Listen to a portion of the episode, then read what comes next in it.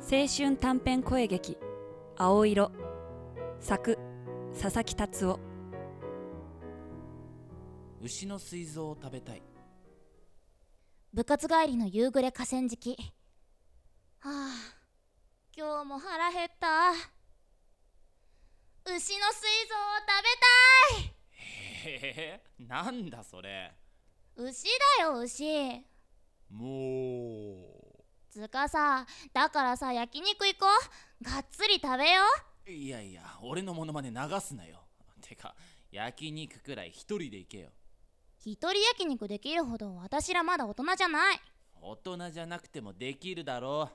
う一緒に行こうよ高校生のお財布に焼肉は優しくないんだよ香りと違って俺バイトしてないしつかさじゃあ言うけど私が貸した小説まだ読んでないでしょ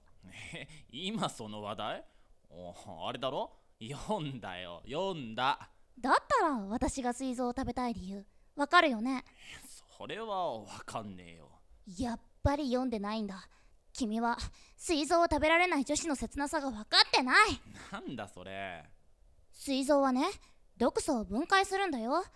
私たちの毒も分解してもらおうよ俺そんな毒溜まってねえよ毒舌じゃんてか香りはどこか悪いのかよまあ将来への予防的なあのなてか膵臓うん膵臓って言うけどさそもそも食べられるわけえ牛の膵臓なんて聞いたことないけどホルモンとかカルビとか牛の膵臓は何て言うんだうん知らない知らないのかよあ